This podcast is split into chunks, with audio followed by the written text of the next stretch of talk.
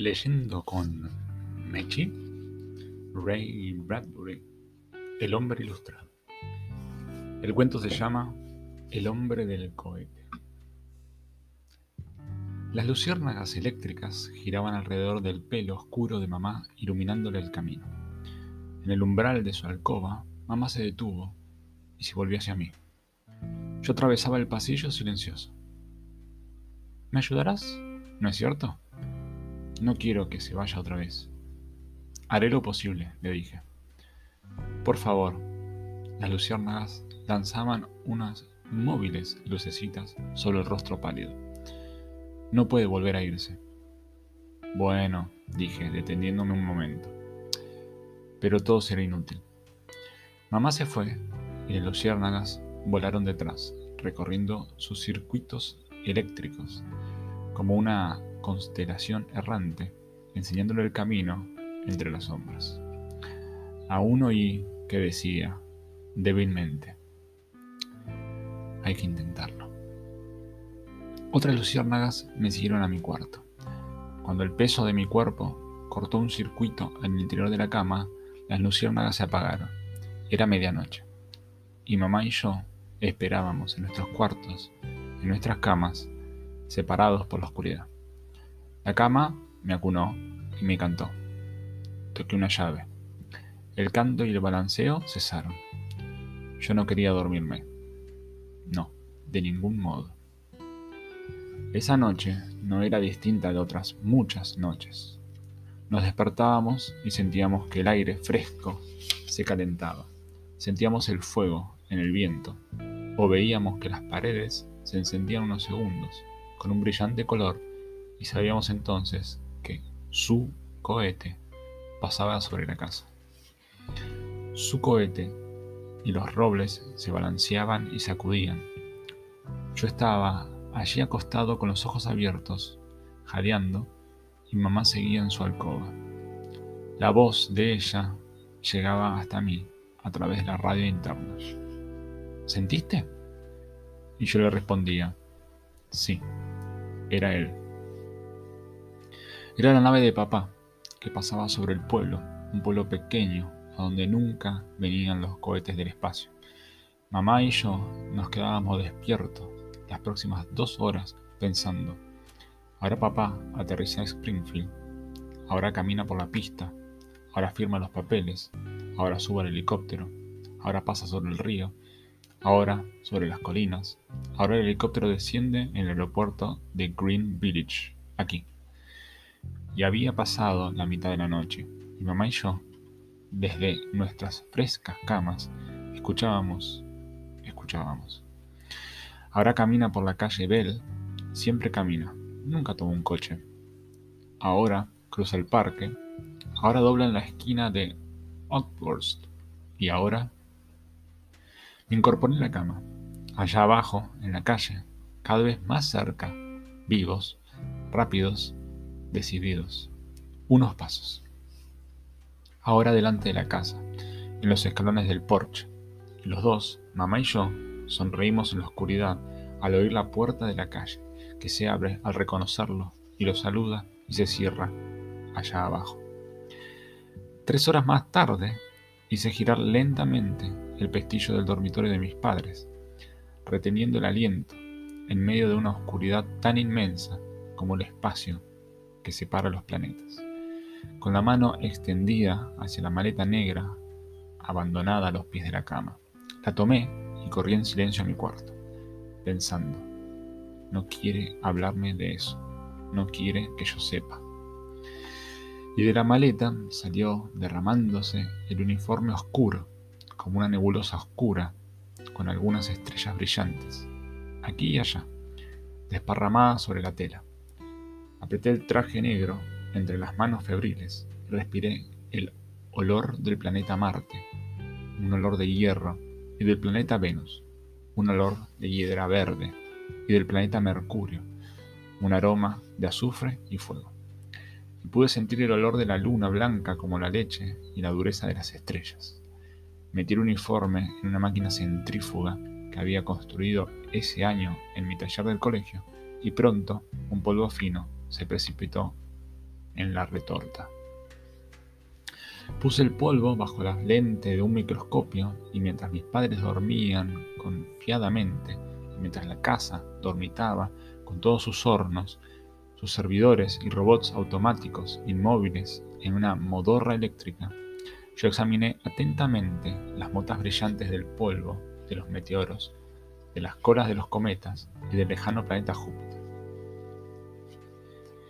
Y esas partículas de polvo eran como mundos que me atraían a través del microscopio, a través de un billón de kilómetros, con terroríficas aceleraciones. Al alba, agotado por mi viaje y con miedo de que me descubrieran, llevé el empaquetado uniforme al dormitorio de mis padres. Enseguida me dormí. Solo me desperté una vez al oír la bocina del camión del tintorero que se, que se detenía en el patio del fondo.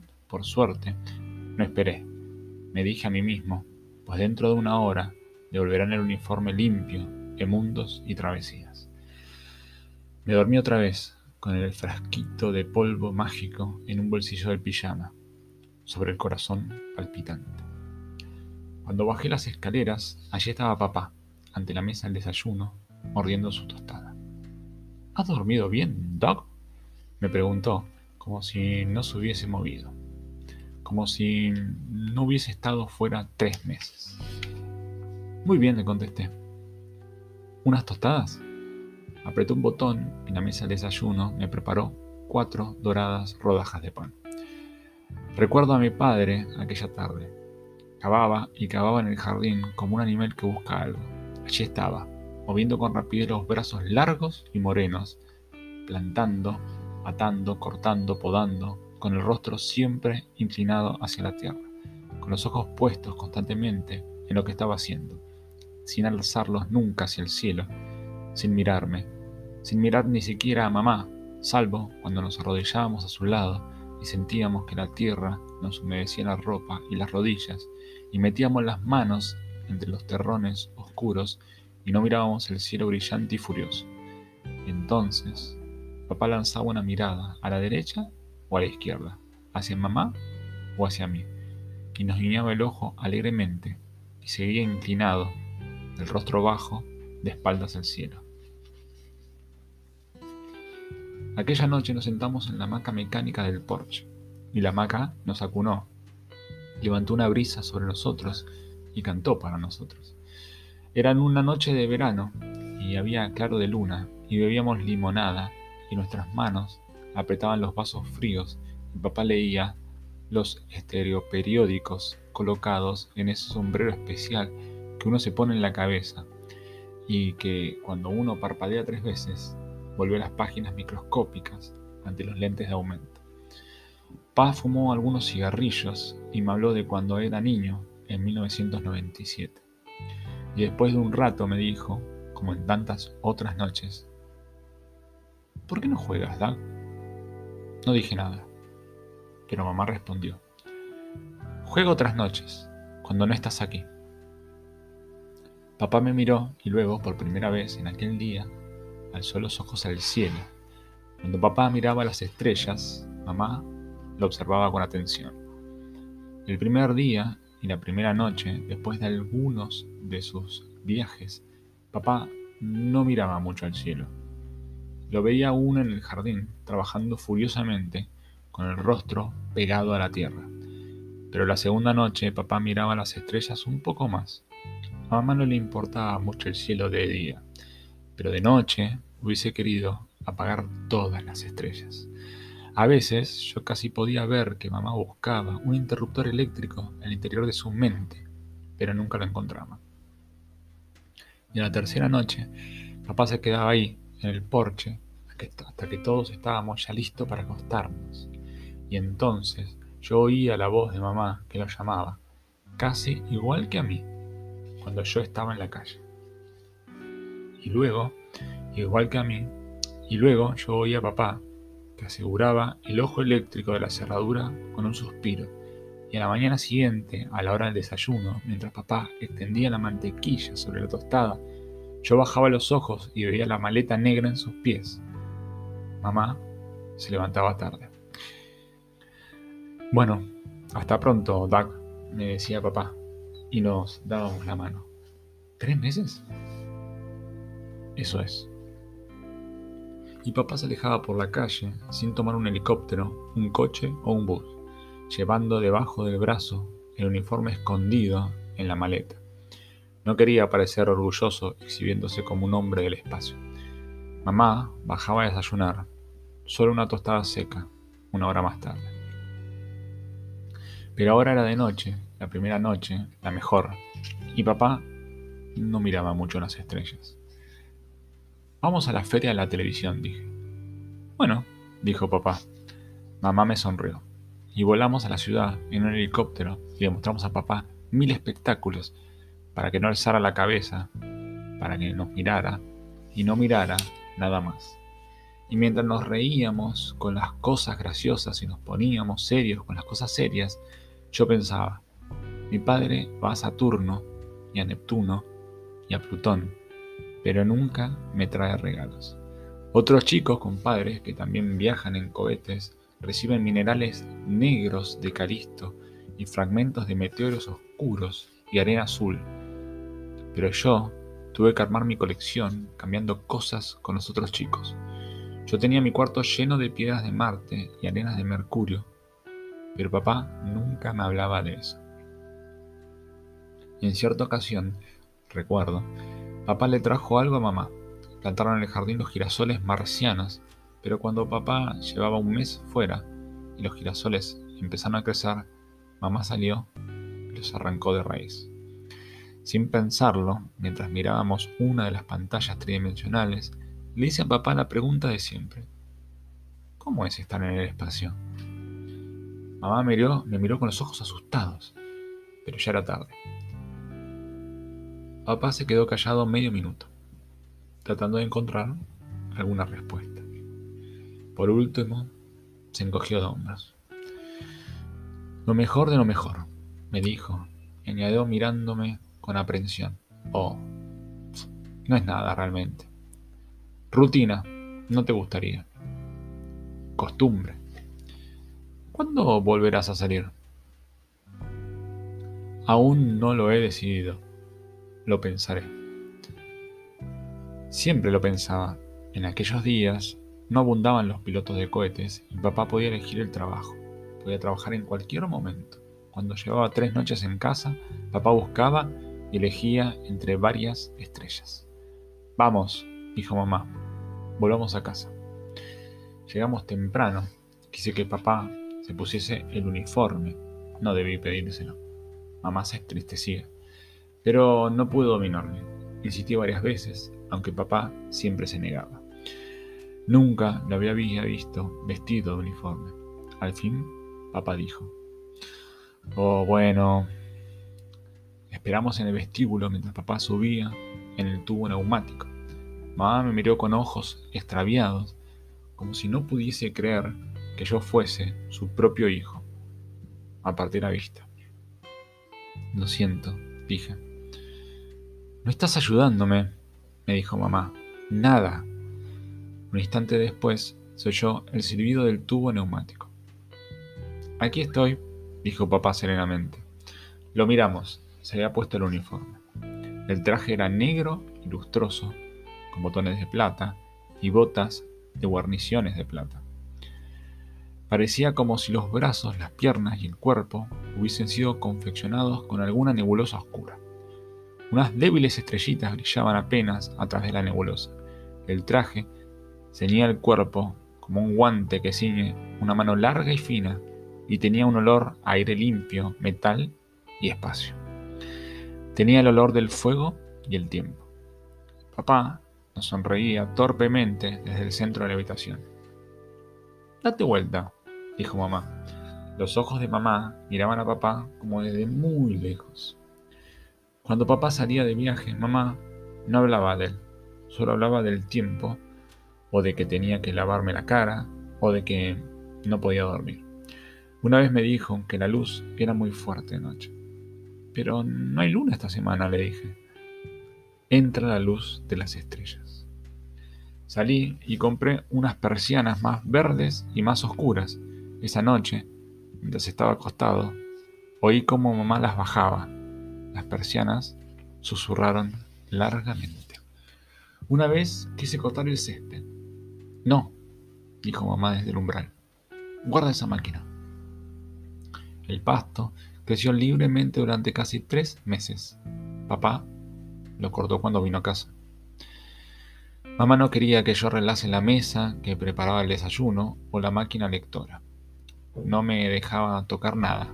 Lo guardaba todo como para las navidades. Y luego venía papá y martillaba, remendaba, sonriendo, y mamá sonreía feliz a su lado.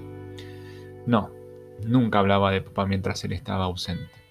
En cuanto a papá, nunca trataba de llamarnos a través de ese billón de kilómetros. Una vez nos dijo, si os llamase, querría veros. No podría vivir tranquilo.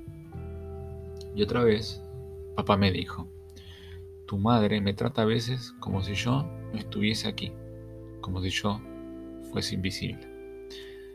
Yo ya lo sabía. Mamá miraba más allá de papá, por encima de su cabeza. Le miraba las mejillas o las manos, pero nunca los ojos. Cuando lo hacía, los ojos de mamá se cubrían con una tenue película, como un animal que va a dormirse. Mamá decía que sí en los momentos oportunos y sonreía, pero siempre medio segundo más tarde. No estoy para ella, decía papá. Pero otros días, mamá estaba allí y papá estaba para mamá y se tomaban de la mano y paseaban alrededor de la manzana o salían en el automóvil y los cabellos de mamá flotaban en el aire como los de una chica y mamá apagaba todos los aparatos de la casa y cocinaba para papá pasteles y tortas increíbles y lo miraba fijamente con una sonrisa que era de veras una sonrisa. Pero al terminar esos días en que papá parecía estar allí para mamá, mamá siempre lloraba.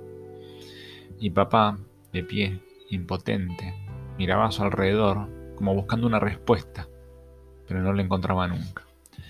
Papá giró lentamente con su uniforme para que pudiésemos verlo. Date vuelta otra vez, dijo mamá. A la mañana siguiente, papá entró en casa corriendo con un puñado de billetes. Billetes rosados para California, billetes azules para México. Vamos, nos dijo, compraremos esas ropas baratas y después las quemaremos. Mirad, tomaremos el cohete del mediodía a Los Ángeles, el helicóptero de las dos a Santa Bárbara y el aeroplano de las nueve a Ensenada y pasaremos allí la noche. Fuimos a California y pasamos a lo largo de la costa del Pacífico un día y medio y nos instalamos al fin en las arenas de Malibú para cocinar crustáceos de noche. Papá se pasaba el tiempo escuchando o canturreando u observando todas las cosas, atándose a ellas como si en el mundo fuese una máquina centrífuga que pudiera arrojarlo en cualquier momento muy lejos de nosotros. La última tarde en Malibú, mamá estaba arriba en el hotel y papá estaba a mi lado, acostado en la arena, bajo la cálida luz del sol. Ah, suspiró papá. Así es. Tenía los ojos cerrados, estaba de espaldas, absorbiendo el sol. Allá falta esto, añadió. Quería decir en el cohete, naturalmente, pero nunca decía el cohete, ni nunca mencionaba esas cosas que no había en un cohete. En un cohete no había viento de mar, ni cielo azul, ni sol amarillo, ni la comida de mamá. En un cohete uno no puede hablar con su muchacho de 14 años. Bueno, oigamos esa historia, me dijo al fin, y yo supe que ahora íbamos a hablar, como otras veces, durante tres horas. Durante toda la tarde íbamos a conversar bajo el sol perezoso de mi colegio, mis clases, la altura de mis saltos, mis habilidades de nadador. Papá asentía de cuando en cuando con un movimiento de cabeza y sonreía y me, golpeaba el pecho, aprobándome. Hablábamos, no hablábamos de los cohetes y el espacio, pero hablábamos de México, a donde habíamos ido una vez en un viejo automóvil, y de las mariposas que habíamos cazado en los húmedos bosques del verde y cálido México un mediodía. Nuestro radiador había aspirado un centenar de mariposas y allí habían muerto, agitando las alas, rojas y azules, estremeciéndose, hermosas y tristes. Escuchaba el viento y papá me escuchaba. Sí, me escuchaba como si quisiera llenarse con todos los sonidos. El romper de las olas y mi voz con una tensión apasionada y constante, una concentración que excluía casi los cuerpos y recogía solo sonidos. Cerraba los ojos para escuchar. Recuerdo cómo escuchaba el ruido de la cortadora de césped mientras se desplazaba por el jardín, en vez de usar el aparato de control remoto, y cómo aspiraba el olor del césped recién cortado que saltaba ante él, y detrás de la máquina como una fuente verde. Doug, me dijo a eso de las 5 de la tarde, mientras recogíamos las toallas y echábamos a caminar por la playa hacia el hotel cerca del agua. Quiero que me prometas algo. ¿Qué pasa? Nunca seas un hombre del espacio. Me detuve. Lo digo de veras, me dijo, porque cuando estás allá, deseas estar aquí, y cuando estás aquí, deseas estar allá. No te metas en eso. No dejes que eso te domine. Pero no sabes cómo es.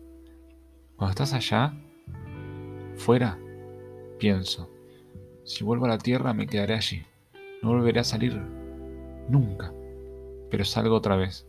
Y creo que nunca dejaré de hacerlo. He pensado mucho tiempo en ser un hombre del espacio, le dije. Papá no me oyó. Esta vez he tardado de quedarme. El sábado pasado, cuando llegué a casa, comencé a tratar de quedarme, con todas mis fuerzas. Recordé su figura sudorosa en el jardín y cómo había trabajado y cómo había escuchado y supe que había hecho todo eso para convencerse a sí mismo de que solo el mar y los pueblos y el paisaje y la familia eran las únicas cosas reales, las cosas buenas.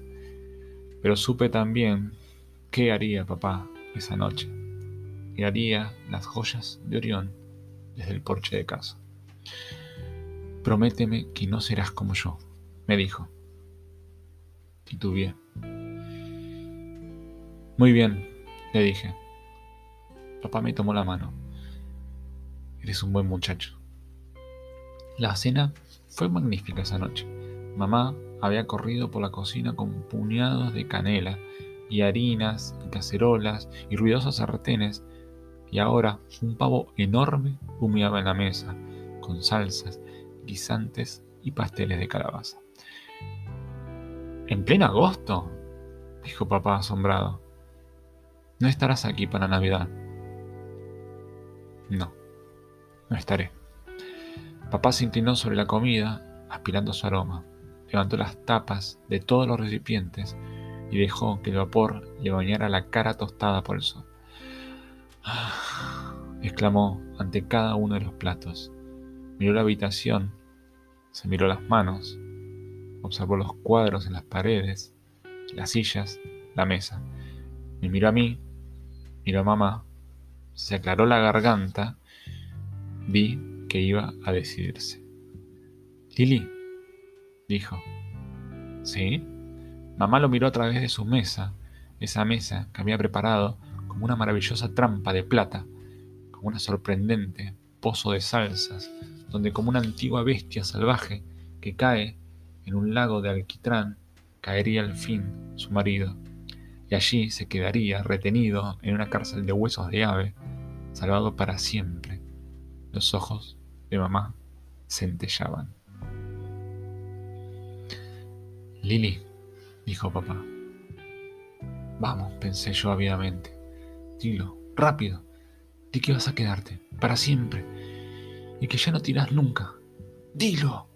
En ese momento, el paso de un helicóptero estremeció la habitación y los ventanales se sacudieron con un sonido cristalino. Papá volvió los ojos. Allí estaban las estrellas azules de la tarde y el rojo planeta Marte que se elevaba por el este. Papá miró planeta Marte durante todo un minuto. Luego extendió a ciegas una mano hacia mí. Pásame los, guisantes, me dijo. Perdón, dijo mamá. Voy a buscar un poco de pan. Corrió a la cocina. Pero, sé para aquí, en la mesa, exclamé. Papá no me miró y empezó a comer. No pude dormir aquella noche. A la una de la mañana bajé al vestíbulo. La luz de la luna era como una escarcha en los techos y la hierba cubierta de rocío brillaba como un campo de nieve. Me quedé en el umbral, vestido solo con mi pijama, acariciando por el, acariciado por el cálido viento de la noche. Y vi entonces a papá, sentado en la hamaca mecánica que se balanceaba suavemente. Su perfil apuntaba al cielo. Miraba las estrellas que giraban en la noche y los ojos, como cristales grises, reflejaban la luna. Salí y me senté con él. Nos amacamos un rato y al fin le pregunté, ¿de cuántas maneras se puede morir en el espacio? De un millón de modos. Dime algunos. Los meteoritos. El aire se escapa del cohete. Un cometa que te arrastra. Un golpe. Falta oxígeno. Una explosión. La fuerza centrífuga. La aceleración. El calor, el frío, el sol, la luna, las estrellas, los planetas, los asteroides, los planetoides, las radiaciones. ¿Y dónde te entierran? No te encuentran nunca. ¿Dónde vas entonces? Muy lejos a un billón de kilómetros de distancia. Tumbas errantes. Así las llaman. Te conviertes en un meteoro o en un planetoide y viajas para siempre a través del espacio. No dije nada. Hay algo rápido en el espacio, dijo papá. La muerte. Llega pronto. No se la espera. Casi nunca te das cuenta. Estás muerto. Y eso es todo. Subimos a acostarnos. Era la mañana. De pie en el umbral, papá escuchaba al canario amarillo que cantaba en su jaula de oro. Bueno, lo he decidido, me dijo. La próxima vez que venga a casa será para quedarme. ¡Papá! exclamé. Díselo a tu madre cuando despierte, me dijo. ¿Lo dices de veras? Papá sintió muy serio. Hasta dentro de tres meses. Y allá se fue, calle abajo, con el uniforme escondido en la maleta, silbando y mirando los árboles altos y verdes y arrancando las moras al pasar rápidamente junto a los matorrales y arrojándolas ante él mientras se alejaba entre las sombras brillantes de la mañana temprana.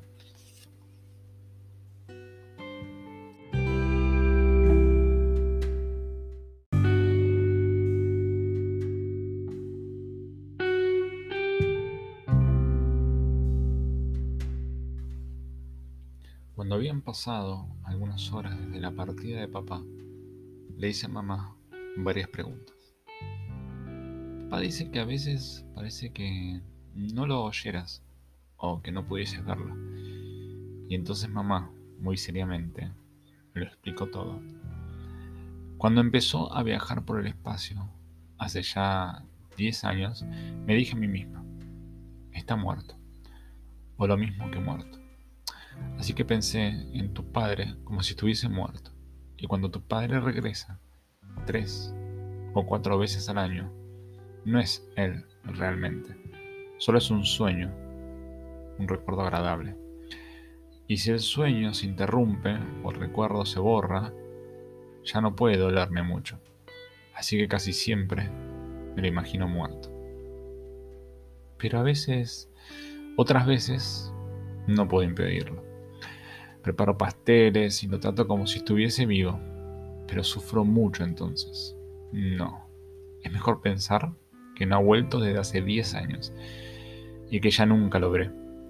Así, duele menos.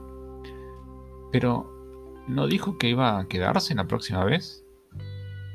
No, está muerto, estoy segura. Pero volverá vivo. Hace 10 años, dijo mamá. Pensé, ¿y si muriese en Venus?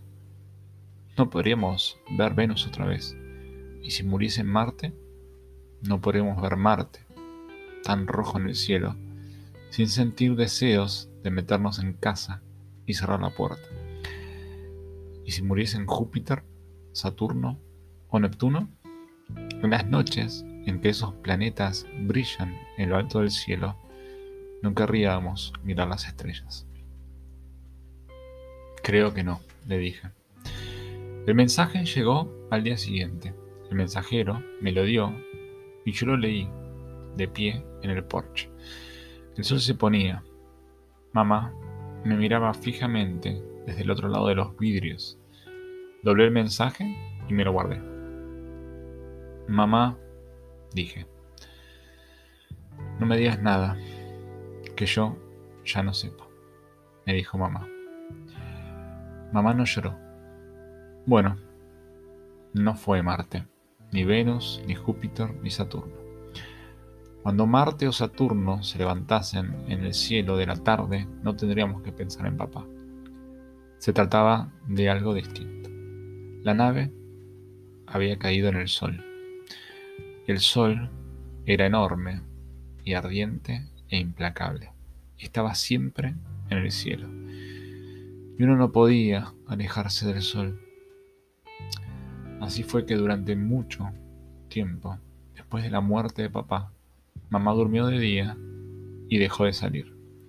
Desayunábamos a medianoche y alborozábamos a las 3 de la mañana y cenábamos bajo la luz fría y pálida de las primeras horas del alba. Íbamos a los espectáculos nocturnos y nos acostábamos al amanecer. Y durante mucho tiempo salimos a pasear solo cuando estaba lloviendo y no había, no había sol.